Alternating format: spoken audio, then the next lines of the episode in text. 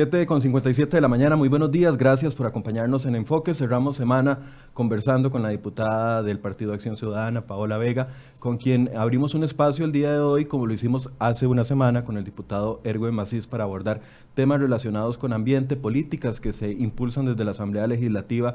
Algunas generan muchos apoyos, otros también generan mucho rechazo y por eso hemos querido abordar específicamente con ellos. Ya lo habíamos hecho en un debate que organizamos hace un par de meses y ahora le damos un espacio a cada uno de ellos. Paola, buenos días, gracias por acompañarnos. Buenos días, Michael, y gracias como siempre por la invitación y un saludo a la gente que nos escucha. Gracias. Paola, tal vez, eh, doña Paola, perdón. Comenzamos, sí, sí, sí, pero yo siempre trato de agregar el doña y el don a todo el mundo.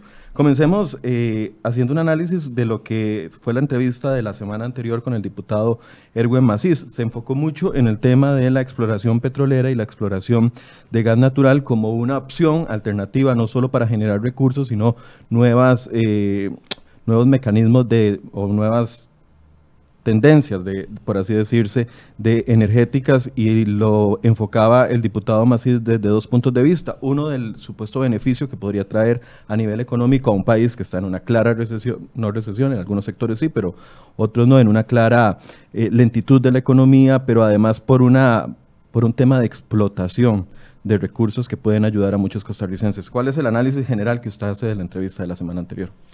Bueno, haciendo un análisis general, me parece que se está cayendo en, un discurso muy peligroso de, convertir eh, las dificultades económicas que hoy atraviesa el país como un campo de cultivo, como una tierra fértil para explorar eh, bueno, alternativas, ¿no? Para explorar métodos extractivistas que Costa Rica siempre ha tenido muy claro como política de Estado y a nivel de sociedad que no es el camino que quiere.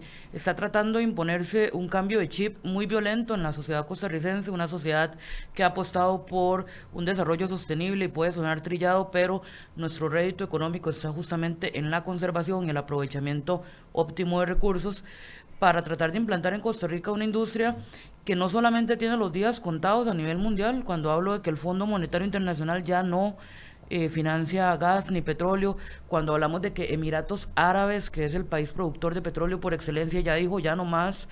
Entonces querer meter a Costa Rica en una discusión del siglo pasado es, es un poco grosero y tiene muchísimas consecuencias que hay que analizar bien. Digamos, es muy peligroso quererle plantear a la gente nada más eh, la eh, la óptica o la arista económica, cosa que además tiene muchas mentiras que ahora me gustaría abordar, y no plantear todo el cambio de modelo de desarrollo que esto implicaría y la anacronía que generaría Costa Rica con el resto del mundo, que ya está en otra discusión, está moviéndose hacia la movilidad eléctrica, hacia los combustibles alternativos y demás. Ahora, eh, cuando hablábamos de esto, de exploración, el contexto en el que estamos es que desde el 2002 los diferentes presidentes tanto don Abel Pacheco, don Oscar Arias, eh, doña Laura, don Luis Guillermo y ahora el gobierno de don Carlos Alvarado han extendido las moratorias para no exploración y de hecho avanza en el Congreso una, una iniciativa para que esto quede ya como ley de la República y no eh, como a decisión de cada gobierno de turno.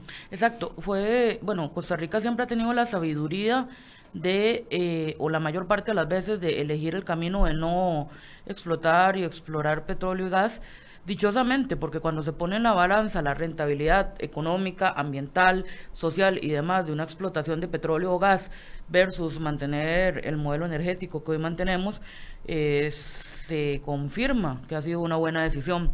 Pero además hay un componente extra que es el Acuerdo de París. En el Acuerdo de París, en el 2015, todos los países del mundo, y en ese momento estaba incluso China y Estados Unidos adentro. Que recientemente ya confirmó su salida. Más o menos, porque como está la parte de, de los acuerdos subnacionales, el presidente de Estados Unidos puede sacar a la nación, pero todos los, los estados por dentro, la mayoría están sosteniendo el Acuerdo de París, eso es algo impresionante. Entonces es, es, muy importante que esta salida de Trump no implica la salida de Estados Unidos, pues la mayor parte de estados lo, lo están manteniendo. Y hay un consenso en decir, o sea, el mundo tiene que avanzar hacia dejar la dependencia de petróleo y gas y comenzar a reconvertir. El último informe del relator de Naciones Unidas en Derechos Ambientales dice incluso un dato que es una sentencia muy fuerte, que explotándose una sola reserva más de petróleo o gas que no esté en este momento explotada, no alcanzamos la meta del 2% de temperatura, que es importante para mantener el planeta. Entonces, eh, si ha sido una política de Estado, ha sido una política meditada y pensada, y no solo eso, las únicas ocasiones en que Costa Rica quiso eh, avanzar hacia eso son experiencias desastrosas. Es que aquí es muy fácil venir a poner el caso de Noruega, que además me gustaría eh, verlo con bisturí y, analizarlo a detalle para que veamos por qué no aplicaría aquí. Pero digamos, lo que fue la Harking Energy y la Malone Oil Company fueron casos donde la ley se utilizó de la manera más terrible y donde se frenaron justamente por el gran impacto ambiental. De hecho, tenemos preparada la inserción donde don Erwin habló sobre el caso de Noruega. Noruega, vamos a escucharlo para que usted se pueda referir a el tema. Por ejemplo, digamos, el, modelo noruego, ¿verdad? Y, vemos entonces cómo este país ha logrado utilizar sus recursos naturales para desarrollarse y mejorar la condición de vida de sus habitantes. Yo el otro día lo decía en plenario. Tenemos algunas similitudes y algunas diferencias con este país. ¿Cuáles son las similitudes? Bueno, pues tenemos una población muy similar, 5 millones y medio de habitantes tienen ellos, nosotros un poquito menos. Eh, tal vez han tenido mucha visión porque han logrado, por ejemplo, ser primer lugar en el índice global de desarrollo humano, ser líder de inversión de gasto social per cápita, ser líder de desarrollo sostenible, ser líder de desarrollo en energías renovables, eh, primer lugar en el índice global de competitividad energético, una de las posiciones más altas como mejor país para vivir, eh, líder en la búsqueda de carbono neutralidad en el 2030. Ellos iban a ser carbono neutral en el 2030. A pesar de, estar explotando ese tipo de recursos eh, naturales que algunos ven con ojos de reserva. Eso es lo que les va a permitir hacerlo. Por ejemplo, digamos el, modelo noruego, ¿verdad? Esa es parte de la argumentación que decía don Erwin Macís, agregando también de que ahora no es lo mismo hacer exploración o explotación en el contexto actual, con la tecnología actual, que lo que se hacía en los años 90 eh, o 80 eh, en otras partes del mundo e incluso aquí cuando hubo esas experiencias. Señalar los años 90 y 80 es clave la primera diferencia importante es que Noruega apostó a la producción petrolera en un momento donde la producción petrolera era bien vista a nivel mundial, donde no había tanta conciencia del el daño climático que estaba haciendo la generación de emisiones por los hidrocarburos, donde no había tanta conciencia del estado de deterioro en el que iba a avanzar el planeta y demás. Segundo, y es algo que no entiende la unidad social cristiana, no es que Noruega simplemente explotó petróleo y, eh, y, de ahí vino la abundancia de recursos. Es que han tenido todo un plan de impuestos verdes y, de, y tiene la gasolina, de las gasolinas más caras del mundo, porque aquí se cree el cuento de que si se abre la exploración y explotación petrolera del país, la gasolina va a ser barata. Y eso es falso. Digamos, primero porque la misma ley nuestra, y esto es este, para el impuesto único a los combustibles. No, y no solo por eso, porque, o sea, eh, en el caso de los hidrocarburos, la venta sería precios de mercado internacional. Entonces, nada se hace con que se produzca en el suelo costarricense porque nos la venderían a los mismos precios de mercado internacional. En el caso de Noruega, más bien, tuvo cierta visión y dijo, bueno, si vamos a producir petróleo y vamos a generar emisiones, vamos a venderla a precios altos para garantizar que su consumo tampoco sea desmoderado. Eso por ahí.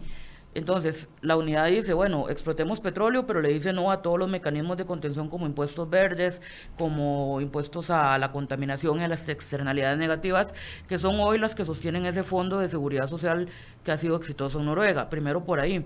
Segundo, no es cierto que Noruega dentro de su territorio podrá ser un país limpio pero el aporte de emisiones que está dando al mundo por la explotación petrolera es alto, tanto así que ellos lo reconocen en, en, el propio informe que remiten ante el Acuerdo de París y se comprometen a bajar esas emisiones porque están contribuyendo a la huella climática mundial. Y hoy por hoy tienen detenido eh, la, la explotación en el Ártico porque hay un gran debate nacional que se inclina porque Noruega recambie totalmente, incluso están hablando de movilidad eléctrica a nivel de flotilla fluya, eh, flotilla eh, marítima, están hablando ya de, explorar otras alternativas y demás, igual que Emiratos Árabes, y diciéndole adiós al petróleo. Son unos cuantos partidos conservadores los que en Noruega insisten en seguir el mismo camino. Pero entonces el modelo noruego no funcionaría, digamos, de explotación y exploración, no funcionaría porque ya estaríamos desfasados. estaríamos desfasados, estaríamos desfasados y el primer tema es el crédito Porque, por ejemplo, aquí se viene a hablar de gas y petróleo y dicen que es muy fácil, pero no toman en cuenta los costos de transmisión, los costos de capital. Es que eh, me, eh, digamos, una cosa es explotar gas y petróleo y otra cosa los costos de capital que implicaría toda la infraestructura para poder transmitir ese, eh, a, la, a, la, gente ese gas y ese petróleo, todos los gastos de operación, de distribución, de transporte y demás, los pagos de capacidad a los generadores por tener disponibilidad, toda esta cadena no se ve. El BIT y CEPAL hicieron varios estudios para Latinoamérica y el caso Costa Rica, analizando todo este conglomerado de datos y habían llegado a la conclusión de que para un país como Costa Rica no era rentable. El principal tema además es que para que el gas sea rentable en Costa Rica hay que tener un volumen alto de demanda. ¿Y esto qué implica? Es, es muy complicado de explicar, pero voy a tratar de explicarlo como de lo más simple. Eh, para que el gas sea rentable necesita consumirse a metros cúbicos muy altos para poder bajar el precio. Y esto implica que la matriz que hoy tenemos, que solo consume un 1% si acaso de búnker o diésel, eh, tendría que sacrificarse alguno de los otros elementos para poder consumir más eh, gas licuado de petróleo. Entonces, ¿qué sacrificamos? La eólica, la solar, la geotérmica, la hídrica. Entonces, para Costa Rica no es una apuesta inteligente. Yo les he dicho que, digamos, si esto fuera Guatemala, que es un país que hoy por hoy usa carbón y usa fuentes muy contaminantes, de repente podría ser una apuesta, porque estarían haciendo una transición. Pero para un país como Costa Rica esto no tiene ningún sentido, no es rentable. Y, para no irme del, hilo el tema de la deuda, Costa Rica ya hoy por hoy es un país con una baja calificación crediticia. Uh. Sumemos que además ya el BID, el Fondo Monetario y el Banco Mundial dijeron no financiamos más proyectos de gas y petróleo. Entonces, ¿quién nos va a financiar un proyecto de estos? Es que estamos, estamos engañando a la ciudadanía, les estamos haciendo creer que es soplar y hacer botellas y realmente no, ni es rentable, ni es fácil de hacerlo, eh, ni tenemos una ley que nos permita generar beneficios a partir de ahí. Ahora, ¿hay garantía de que efectivamente el país pueda migrar de los hidrocarburos eh, a, corto plazo? Porque viendo la, la matriz energética que tenemos, viendo eh, las carencias incluso que algunos, algunas veces tenemos en, en materia de electricidad, hay que recurrir al búnker, viendo la flotilla vehicular que tenemos, una flotilla vieja, viendo la situación económica que no podemos, eh, estoy seguro que una, un alto porcentaje del país no puede migrar a un auto, a un auto eléctrico uh -huh. y mucho más no solo comprarlo, mantener con los costos de electricidad que pagamos en este país. No, de acuerdo. O sea, entonces la otra opción. A corto plazo no, porque además eso es importante. Yo aquí no voy a venir a mentir ni a prometer este eh, magia cuando, cuando es un tema muy complicado. No va a ser a corto plazo, es una transición que nos va a requerir años, pero hay que empezar. ¿Dónde están las claves que hay que cambiar? Bueno, lo primero, el transporte público óptimo. Ahora, lo primero que tenemos que hacer es dejar la dependencia del carro particular, porque es una flotilla además súper antigua y súper contaminante, eh, y optimizar el transporte público con el tren eléctrico, con la sectorización y con movilidad eléctrica a nivel de transporte público para que el usuario tenga más disponibilidad y no tenga que invertir él en un carro eléctrico. Claro, pero eso a qué, a qué plazo podemos apostar. Eso, eso, puede ser a corto plazo, eso va caminando. Ya en diciembre nos viene en la Asamblea Legislativa el crédito eh, con, con el BCIE para el tren eléctrico y ya la sectorización, las licencias se vencen en el 2021 y ya estarían renovándose con intermodalidad y demás. Entonces, digamos, esto ha sido falta de voluntad porque lastimosamente aquí los transportistas financian muchas campañas políticas, y hay que decirlo así, y está en los datos en la página del Tribunal Supremo de Elecciones, pero esto, esto se puede ir haciendo ya. Pero sobre la dependencia de la factura petrolera, digamos, en la parte energética, la clave son los biocombustibles. Y esto nos va a permitir un combustible. Primero, este sí genera cadenas de valor, porque ¿qué pasa? Con el gas y el petróleo es una industria extractiva intensa, no necesita casi mano de obra, no, no es que genera empleos, no es que genera eh, eh, encadenamientos productivos en las regiones donde está, pero los biocombustibles o el biodiesel sí. Costa Rica... No estamos hablando de etanol es una, no, no, lo estoy defendiendo, pero digamos, dentro del biodiesel o, o, o los biocombustibles está el, el, etanol. Pero ahí el país tendría que ver a qué apuesta. Pero, por ejemplo, digamos... Podemos... con el etanol la experiencia para el gobierno fue traumática, fue un rechazo total de la población. Fue un rechazo, pero además es que hay, hay un problema con el gobierno que le cuesta comunicar las cosas bien siempre y ahí hay que hacer un, un, una autocrítica, ¿no? Pero, por ejemplo, este país puede producir biodiesel o biocombustibles con los residuos de los subproductos agrícolas ya. Entonces, ¿para qué vamos a buscar dañar el ambiente si hoy por hoy tenemos un problema que son los residuos agrícolas que no se sabe qué hacer? Y estos residuos agrícolas no solo podemos quitarnos el problema de que sean basura y además ayudar a la empresa agrícola a tener una ganancia más.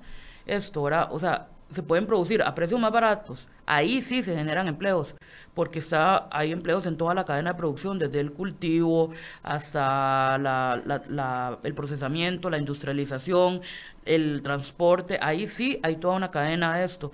Son eh, combustibles con muchísimo menos emisiones y se puede hacer un recambio. Hoy por hoy Brasil produce el 50% de los biocombustibles mundiales.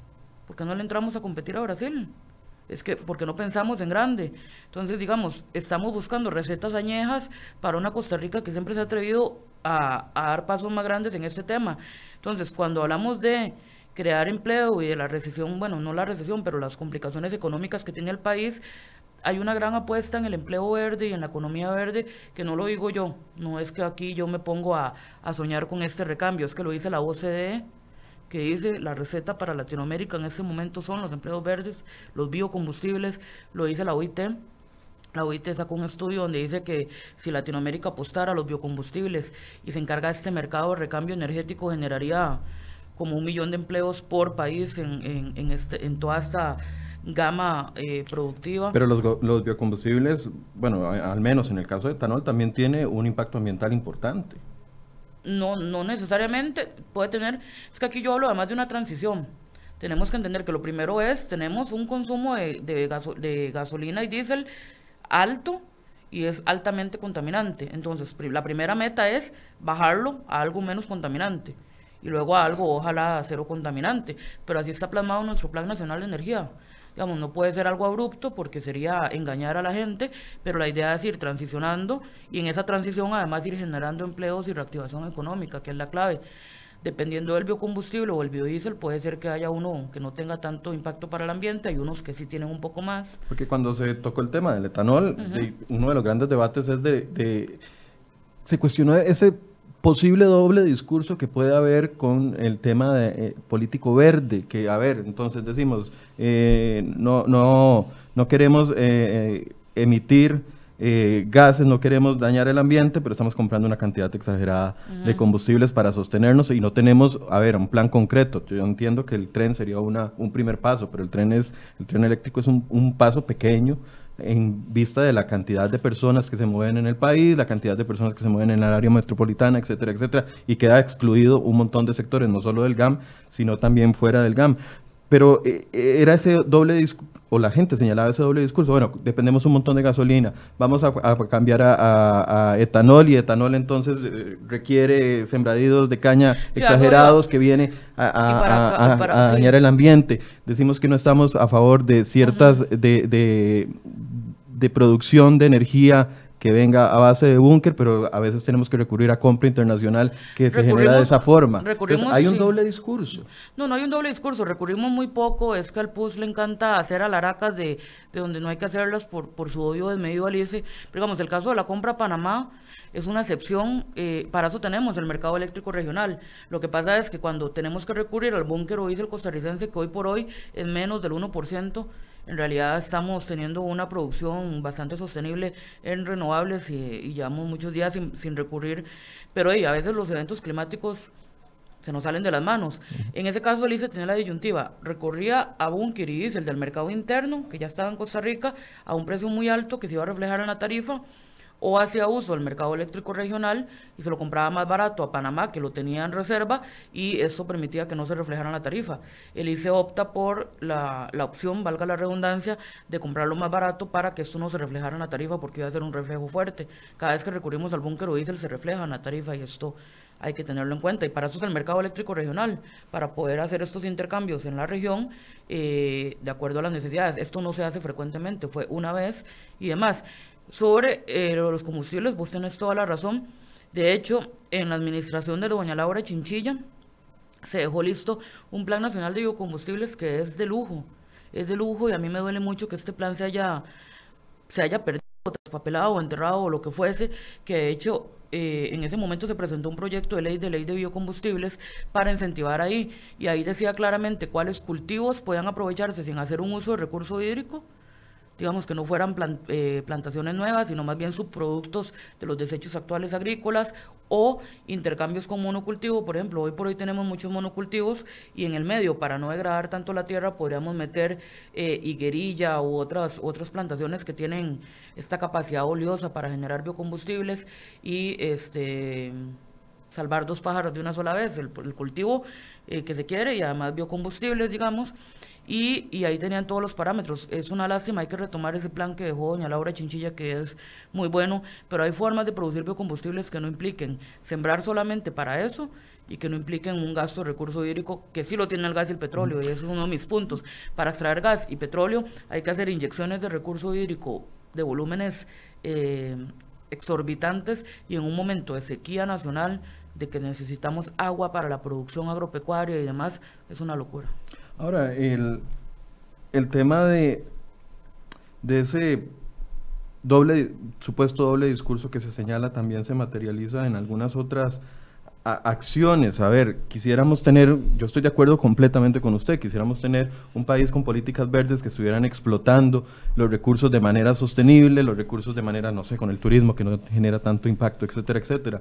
Pero la realidad del país es, completamente otra. Tenemos una, un monopolio en el tema de energía eléctrica que nos sale carísimo. Tenemos una mala administración del ICE que no es de ahora, viene de muchos años. Estamos pagando deudas millonarias, proyectos hidroeléctricos que, que aunque es una, una, forma verde de producir o una tiene un impacto ambiental y tuvo un impacto ambiental. Parece que muchos no se acuerdan que, que había debajo del lago Arenal antes de que se hiciera eso y el gran impacto ambiental que pudo tener, si tuviéramos un Estado eficiente, yo soñaría también con lo que usted está proponiendo, pero cayendo en, la realidad de hoy, viernes 8, 8 es, 8 de, noviembre o 7 de noviembre, no recuerdo qué es hoy.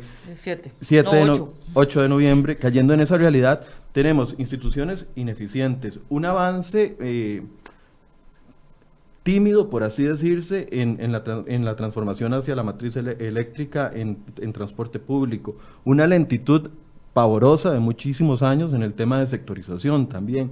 No hay opciones, tenemos carros eléctricos carísimos. Eh, yo creo que ningún costarricense invertirá en un carro eléctrico sabiendo que la factura eléctrica se le va a disparar. Entonces, cayendo en esta realidad, es posible, es viable apostar a, estas otras opciones. Es posible, claro. Eh, lo primero que tengo que decir es que yo coincido con vos en muchos aspectos.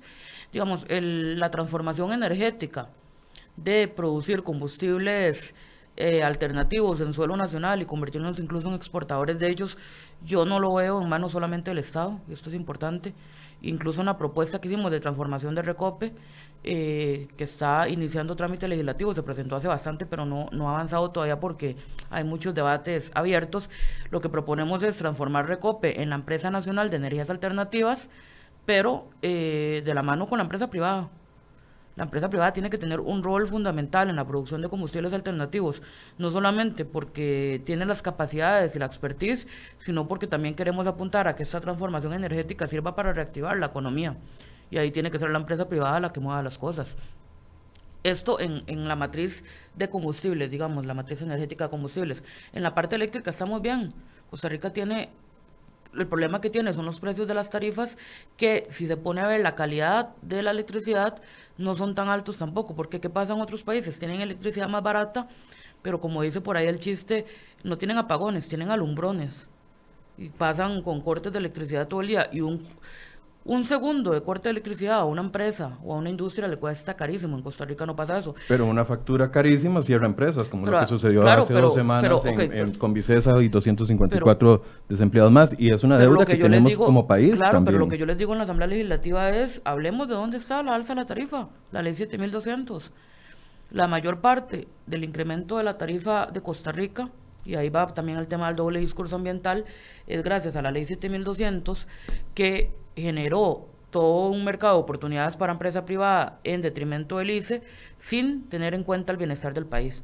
Entonces le digo a la empresa privada, usted produzca lo que le da la gana, el ICE se lo tiene que comprar sí o sí al precio que sea, lo necesite o no, y sigan esa lógica. ¿Qué pasó? Que todas las empresas privadas hicieron lo que llamamos represas a filo de agua que es lo más dañino para el ambiente. Han dañado todas las cuencas hídricas porque son represas. Sí, pero no lo hicieron porque quisieron, lo hicieron porque obtuvieron los permisos y lograron las concesiones. Claro, pero por una ley que les habilitó. Y hoy por hoy, entonces, el ICE está comprando energía que no tiene. El ICE tiene energía hídrica de embalse para tirar para arriba. Y la empresa privada le está vendiendo energía hídrica que no necesita. ¿Qué hay que hacer? Transformar esa ley para que la empresa privada se meta donde el ICE necesita. Geotermia de baja y mediana entalpía, por ejemplo. Digamos, hay un gran potencial geotérmico que el ICE no está explotando, que necesita apoyo ahí, que podría enriquecer la matriz eléctrica y dejar de utilizar este 1% bunker y diésel, y la empresa privada podría sacar réditos económicos altísimos de ahí. Aquí me están diciendo lo que dice la diputada sobre comprar a Panamá más barato, no es cierto. Los generadores privados en Costa Rica sí somos más baratos y además una energía más limpia, sin embargo se apuesta a Panamá, que produce con búnker. No, en ese momento lo que se necesitaba era búnker y diésel. Los generadores privados de acá lo que dan es hídrica, es que esa, es la discusión. Y no son más baratos. Realmente están vendiendo la Alicia a precios que no son sostenibles y donde no lo necesita.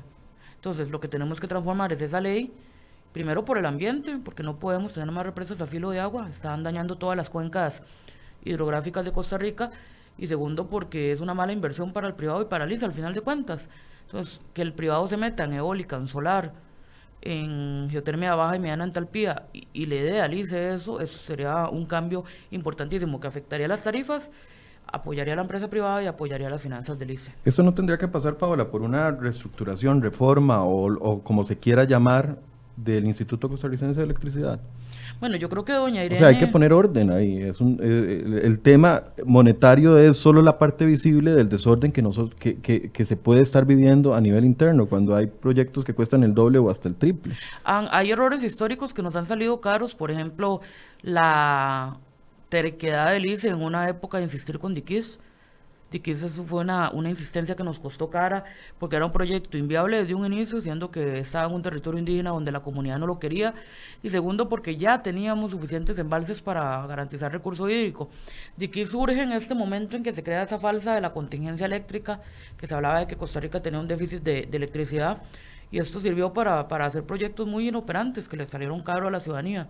Yo confío plenamente en Irene Cañas, He sido muy crítica de la anterior administración del ICE y lo he hecho en la Asamblea Legislativa eh, cuestionándoles ciertas decisiones que han tomado, pero doña Irene Cañas desde que llegó ha intentado poner orden, ha intentado volver a, reorganizar el ICE y los proyectos de forma tal y la primera decisión fue decir adiós Diquis y ya no tenerlo más en esa en, en esa en esa factura, que nos pasándole factura a los costarricenses y creo que va por buen camino, que además está apostando a las, las otras actividades comerciales que el ICE no tiene hoy por hoy desarrolladas y que es importante que desarrolle.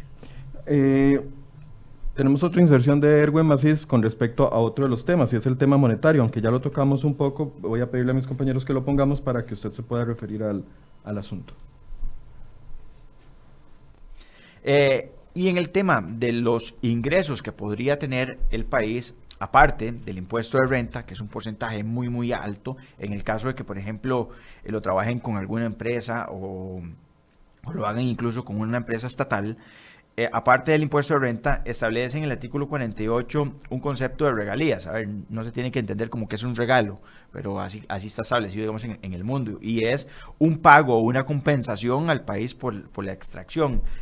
Eh, y, es como mínimo un 15% de la extracción total, eh, eh, que digamos esos son términos brutos. Además de eso establece la obligación de que se dé un 6% de ese porcentaje de extracción a los municipios en donde se está extrayendo. Entonces, haciendo cálculos, yo había más o menos proyectado que si el país, por ejemplo, lo hiciera en un sistema público-privado, que es lo que lo han hecho la mayoría de los países que han sido exitosos con esto. Y lo que el contexto económico obligaría, porque no tenemos recursos como país para invertir solos en ese tipo de Así es. aventuras. Así es. Sí, tendría una ganancia de por lo menos un 45, eh, un 35%. Más o menos eso se divide porcentaje de inversión, cerca de una tercera parte, porcentaje eh, empresarial, una tercera parte, porcentaje estatal, pero sin riesgo. Son, puros ingresos. Artículo 49 de la Ley 7399 de la Ley de Hidrocarburos actual vigente. Los contratistas, entiéndase las, las empresas extractoras de petróleo o gas, gozarán de exoneración total de tributos generales y locales, incluidas sobretasas para la importación de equipos, maquinaria, vehículos, para el trabajo de campo, instrumentos, repuestos materiales y otros bienes y servicios necesarios para el contrato. Esa es la ley vigente. Entonces, digamos, no sé de dónde habla. Primero, el tema de los impuestos, están totalmente exonerados de impuestos. Segundo, las regalías eh, son una cosa ínfima, es que se ven, se ven como, como una gran cosa, pero en realidad no.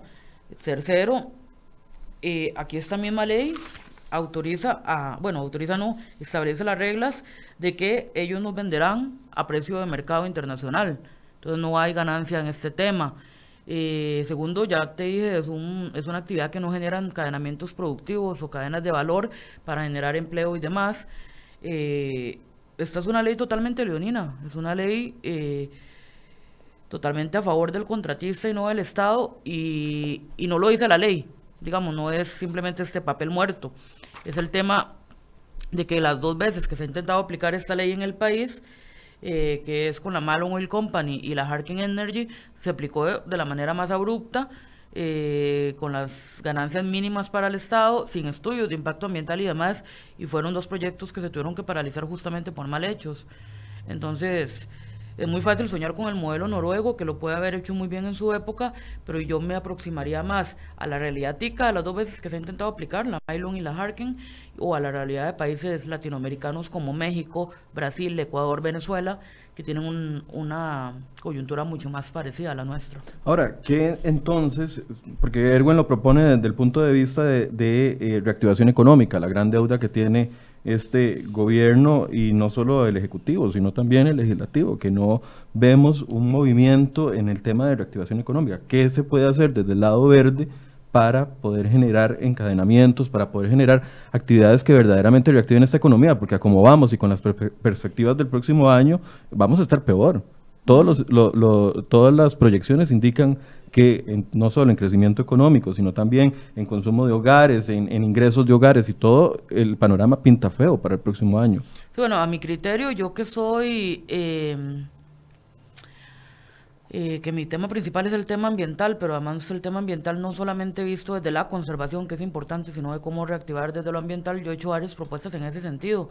Digamos, tengo en, en la corriente legislativa la propuesta de un fondo azul que sirve para financiar recuperación, recolección, transformación de plástico para economías locales, para que puedan lucrar a partir del plástico, desde el pescador que se mete al tamar y recoge plástico y lo cambia por un valor monetario, hasta la señora que utiliza el plástico para hacer artesanías o productos demás, hasta los centros de acopio. Pero ese fondo saldría de impuestos saldría de impuestos, pero es que hay que saber jugar con los impuestos. Digamos, Costa Rica ha sido muy temerosa de los impuestos y además tenemos que revertir esa matriz. ¿Qué pasa? hay que quitar impuestos donde ya no... El, impuesto tiene que ser una medida... bueno, están los impuestos ordinarios que siempre van a estar, digamos, renta y IVA, etcétera, pero hay otros impuestos que nos sirven para jugar en coyunturas para incentivar industrias o para bajar el consumo de ciertas industrias. Todos los países lo hacen. Entonces, digamos, Costa Rica no lo ha hecho bien y hoy por hoy tiene, por ejemplo, un impuesto de un 1 por, eh, el impuesto único a los combustibles, que es una, una, una, locura estar financiando programas ambientales a partir de los combustibles y no tiene eh, grabadas las externalidades negativas del ambiente. Pero si sabemos jugar con esto, puede ser un impuesto que no represente mayor impacto en el bolsillo del costarricense y que financie actividades. Pero digamos, más allá de impuestos, con biocombustibles, con el solo hecho de lograr que el Recope pueda habilitar el trabajar en energías alternativas con la reforma del artículo 6 y que hagan encadenamientos con la empresa privada en ese sentido, ya tenemos una reconversión importantísima, además en las zonas deprimidas. Porque Paula, pero es que donde, hay, más potencial, donde hay más potencial de biocombustibles es en las zonas más deprimidas. No es seguir apostando al tema fácil, a la vía fácil que es la vida impositiva. Como ya hemos pasado un 2018 traumático con el tema de impuestos y sabíamos, eh, algunos sectores estaban convencidos de que era necesario pero eh, decían varios, y eh, entre ellos Eli Feinza y el lunes, eh, la diputada Silvia Hernández la semana anterior, ya nos engolosinamos, ustedes se engolosinaron con el tema de impuestos, entonces vamos por otra vez, por una carga impositiva para un fondo específico. Y pongo de ejemplo lo que está proponiendo don Enrique Sánchez con el tema de el financiamiento de la transformación del impuesto a los espectáculos públicos. Una vez más, o sea, lo creativo que tienen, tienen los diputados ahorita es solucionemos todo con impuestos, viendo una población completamente eh, golpeada, golpeada en muchos sectores, pero además, ¿dónde está la creatividad legislativa? A ver, don Enrique, nadie está, ayer quisieron enfocar el tema de eh, el impuesto de esto, de espectáculos públicos a Netflix y a las cableras, como una situación de que el que se opone a esto es porque no le gusta la cultura o porque es un inculto porque es un tonto, etcétera, etcétera. Y no es eso, es el punto de vista de que seguimos generando de una u otra forma ingresos al Estado a, carga de los ciudadanos y, no hay creatividad para la eficiencia del gasto. O sea, yo estoy seguro que el Centro de Cine debería recibir muchos recursos más, estoy seguro que el Teatro Nacional debería de recibirlos, pero que los reciba del presupuesto nacional. ¿Por qué seguir? de una u otra forma insistiendo en tema de impuestos cuando eh, existe una deficiencia en la capacidad de gasto del país o en la forma en la que se gasta. No, yo hablo de impuestos en el caso del plástico porque no solamente podemos financiar una actividad de reconversión y transformación productiva que, que reactive la economía, sino también porque el tema del plástico lo tenemos hasta aquí, ¿verdad? O sea, son 400 toneladas diarias de plástico que están contaminando y, dañando eh, sistemas ecológicos importantes del país, entonces en ese caso sí. Pero con, bio, con biocombustibles no necesitaríamos impuestos, necesitaríamos nada más de habilitar, de modificar el artículo 6 de Recope, que no quieren modificarlo en la Asamblea Legislativa, permitir que Recope pueda invertir en energías alternativas y a partir de ahí hacer todo un trabajo escalonado con la empresa privada produciendo biocombustibles y poniendo al país a hacer esto compitiéndole a Brasil, compitiéndole al mercado a Brasil, por ejemplo. Y en otros temas tampoco tenemos que hacer esa eh, vía impuestos, pero tampoco hay voluntad política. Digamos, eh, eh, hay partidos que hablan maravillas dicen que hay que transformar la matriz energética y hay que avanzar y demás, pero cuando en la Asamblea tocamos el tema de transformar Recope, no quieren, no quieren.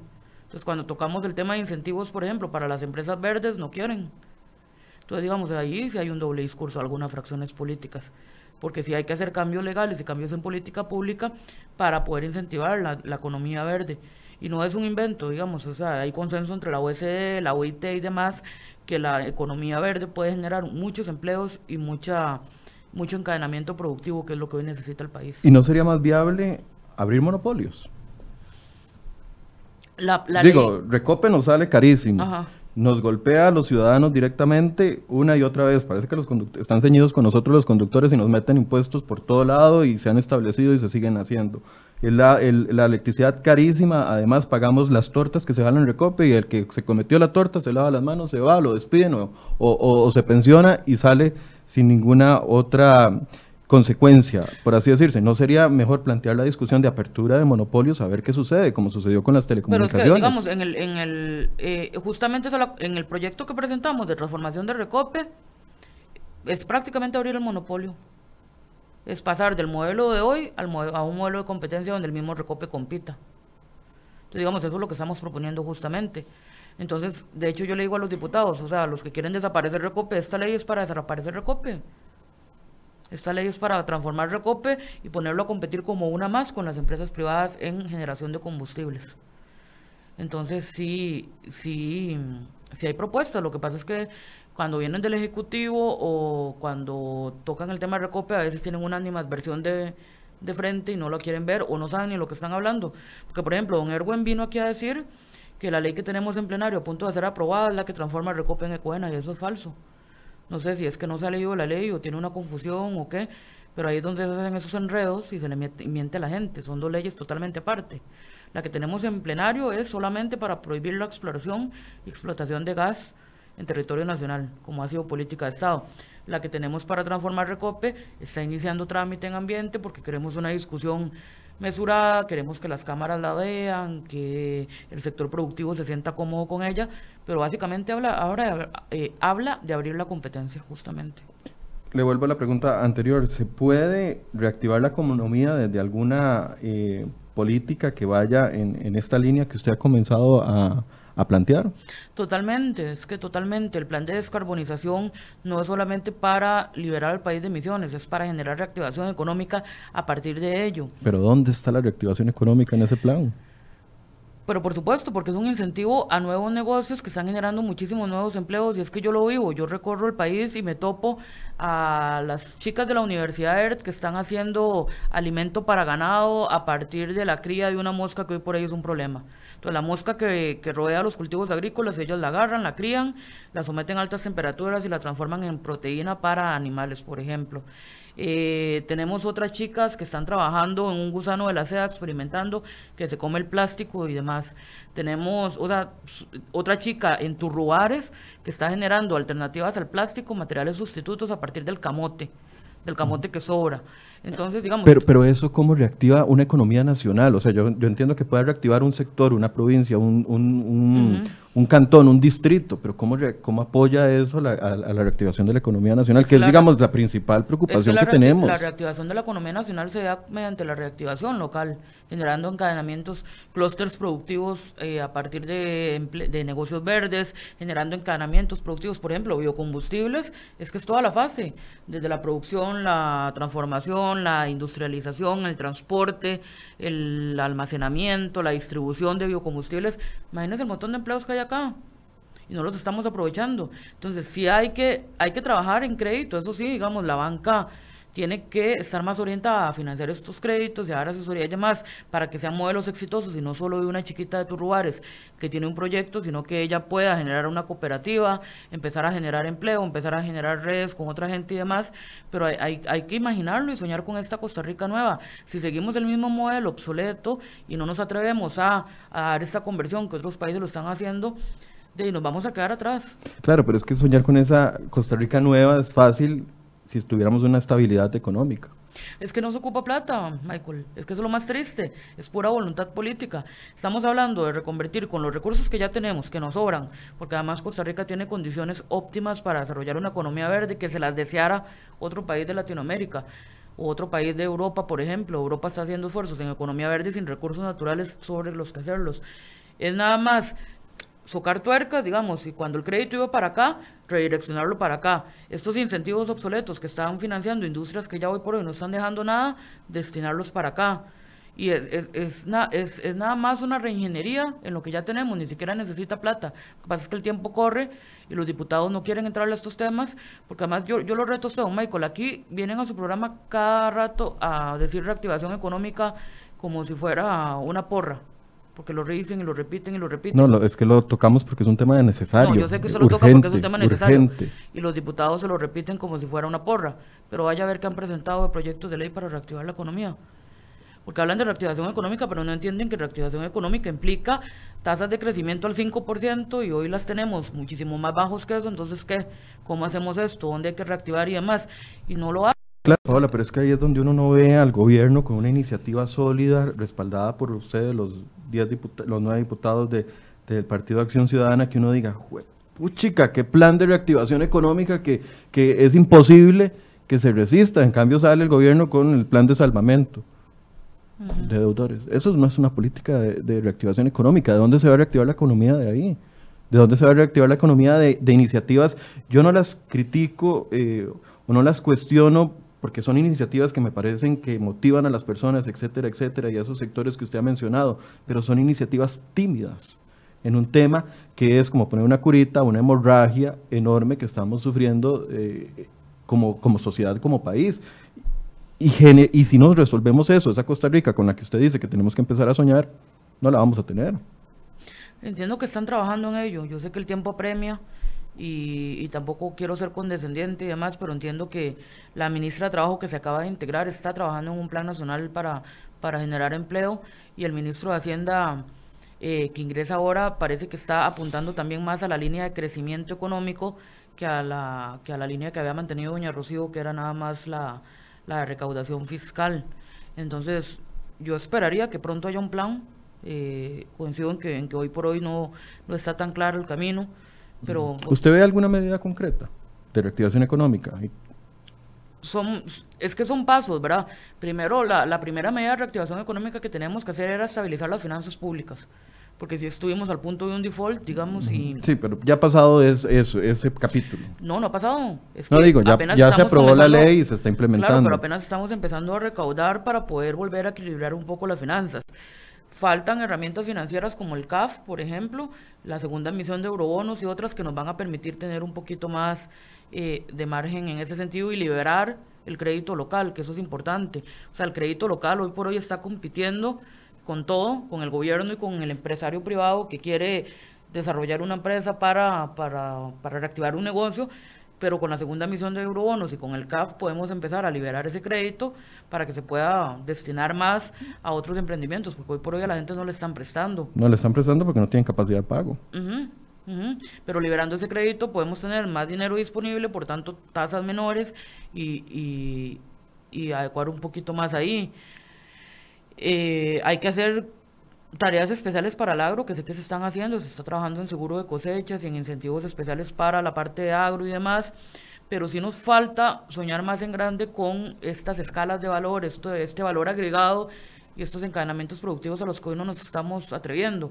Hoy por hoy seguimos con la misma receta que ha seguido Costa Rica por todos los años, el mismo tipo de turismo, el mismo tipo de industria agropecuaria, el mismo tipo de agroindustria, lo mismo pero no estamos atreviendo a dar ese paso extra en aprovechamiento de residuos, en una agroindustria eh, destinada a otros, a otros ámbitos, por ejemplo, pero ahí es lo que hay que hacer. Creo que falta mm, un director de orquesta que pueda eh, imaginarse un poco esto y agrupar esfuerzos este, en ese sentido. Eh, casi tenemos que cerrar ya porque usted se tiene que ir 15 minutos antes el día de hoy, pero hay otro tema que no quiero dejar por de, lado y es el tema de la pesca de arrastre. Hemos tenido aquí eh, desfilando a las personas, a más de 300 personas que viven de la pesca de arrastre golpeados por el tema. El Infocop invierte 1.200 millones en un estudio que eventualmente se dice que no sirve para absolutamente nada y la tragedia se sigue eh, materializando en, en, las zonas más reprimidas de este país. ¿Qué, ¿Qué va a pasar? O sea, ¿a dónde están las soluciones para sectores que están reclamando. Yo sé que puede tener un impacto ambiental y lo ha tenido y, contra eso se lucha, pero eh, se van y se obtienen opciones que tienen menor impacto ambiental y también así se dice que no. Sí, bueno, yo, yo estoy totalmente solidaria con la situación. De hecho, he recibido en mi despacho personas que hoy por hoy tienen paralizada la actividad camaronera y a las, camarón, a las peladoras de camarón. Mm. Y no le miento cuando digo que he terminado llorando con ellos porque comprendo... Es que cualquier costarricense que se vaya a dar una vuelta a Punta Arenas tiene que terminar llorando por la situación de Punta Arenas. Y lo comprendo y ahí voy a hacer crítica. Eh, parte de este problema fueron... Tiene que ver con que los cuatro años de la administración Solís Rivera no se quiso avanzar en este tema. Y eso es muy lamentable. Tuvimos cuatro años para hacer esa reconversión y demás, y desde el MINAE lo intenta, yo estaba en el MINAE en esa época y lo intentamos hacer, o sea, reconversiones de manera sostenible, pero lamentablemente don Luis Guillermo tuvo una posición férrea con la pesca de arrastre y no, no se avanzó y se perdieron cuatro años muy valiosos. Hoy por hoy nos enfrentamos a la misma disyuntiva y otra vez se está haciendo todo mal, otra vez sin estudios y el problema no, no es Michael, es eh, que no vamos a permitir la pesca de arrastre porque va a dañar el ambiente. que finalmente ese daño al ambiente se va a convertir en daño al recurso pesquero. Entonces, podemos correr y solucionar el problema de hoy y unos años, pero en cinco años no van a tener recurso pesquero que pescar. Entonces, generamos un Claro, pero ahorita no tienen que comer. Claro, claro. Yo ahí veo... O sea, es que, a ver, Chacarita, los, los, los, distritos cercanos al centro de Punta Arenas no son San Pedro, no es Curriabat, no, es, no es Escazú, o sea, la gente sí se está muriendo de hambre. hay dos salidas y no van a ser a corto plazo, o sea, la primera son las granjas las granjas de cultivo de camarón. Digamos, Ecuador tenía la industria más grande de pesca de arrastre en el mundo, de camarón. La reconvirtió a granjas y hoy por hoy es el primer exportador del mundo de camarón. Pero ellos no tienen recursos para hacer eso. No, pero, Se lo preguntamos, aquí estuvieron sentados, dicen, no, es que eso no, es una opción no, para pero el Estado sí los puede ayudar en esto, como lo debió haber hecho hace cuatro años, y ahí yo soy muy crítica. Hace cuatro años debimos haber sumado todos los esfuerzos ambientales, eh, crediticios que se fueron a seguir insistiendo en la pesca de arrastre y ayudarles a transformar esa industria. Y el otro gran tema es el atún. Aquí el atún se lo estamos regalando a flotas extranjeras a precios de regalo, eh, que si, si ves las diferencias de precios, como el mundo vende el atún y como lo vende Costa Rica, es una vulgaridad con licencias casi eh, nulas, este, de ningún impacto, y además incumpliendo la ley porque la ley obliga a la flota extranjera atunera a desembarcar en Costa Rica la mercadería para generar empleo y para lo demás y no lo está haciendo. Y nadie controla porque ahí sí el Incopesca es una institución que no está sirviendo para lo que tiene que hacer y que le ha dado la espalda a los pescadores históricamente. Vuelvo a la pregunta, entonces, ¿qué hacemos mientras tanto? Que se nos mueran de hambre los ciudadanos costarricenses que tienen los mismos derechos que usted y yo. No tengo la respuesta que hacemos mientras tanto. Sé que lo que hay que hacer es este, lograr el camarón mediante otras técnicas como granja de cultivo, eh, y, y, comenzar a nacionalizar la flota del atún y por eso me refiero no a sacar a los extranjeros sino darle condiciones a los costarricenses para poder competir con esos extranjeros incluso para comer atún barato acá pagamos el atún carísimo siendo un país productor de atún eh, y de momento pues vamos a dar esa discusión a partir de la próxima semana en la Asamblea Legislativa y vamos a ver qué propuesta logramos encontrar para este mientras tanto Vamos a estar pendientes de eso. Agenda legislativa, ¿qué le preocupa? ¿En qué se va a enfocar? Eh, estamos muy enfocados en la ley de recurso hídrico, es una deuda pendiente, una ley que tenemos desde 1942, cuando en Costa Rica solo se sembraba caña, café y, y banano, que ya es totalmente obsoleta, que no nos está permitiendo tener un adecuado control del recurso hídrico ni satisfacer las necesidades de usuarios, tanto industriales como consumidores. Entonces estamos avanzando, muy posiblemente pronto vayamos a dictaminar con esta ley de recurso hídrico y seguimos avanzando en la agenda con la prohibición del petróleo y del gas, que está en plenario. Estamos terminando de convencer fracciones para avanzar en esa línea. Y bueno, hay una, hay una gran agenda también eh, en, otros temas que ahí vamos a ir viendo en realidad. ¿Tiene usted algún proyecto en tema de, o alguna idea en materia de reactivación e, económica eh, concretada en un proyecto de ley? No, no, o sea, sí, digamos, este, está el tema de plásticos, está el tema de que, tienen componentes de reactivación económica, pero eh, en cuanto a reactivación económica, quien ha llevado liderazgo eh, ha sido don Welmer Ramos, y ahí tenemos algunos proyectos como el tema de la tasa de usura, como el de datáfonos y demás que estamos apoyando y va avanzando. Pero es el, nosotros tratamos de dividirnos por, por gerencias temáticas. Yo he llevado como la parte ambiental y apoyado en otras y él está llevando la parte económica. Bien, muchas gracias, doña Paola. Mucho gusto, Michael. Bien, gracias a ustedes también por su compañía, por haber eh, escuchado los argumentos de doña Paola Vega. tuvimos la semana pasada también el programa con Erwin Macís sobre este tema y sobre otros que hemos ido abordando. Le agradecemos su compañía y los esperamos el lunes a partir de las 8 de la mañana. Muy buenos días.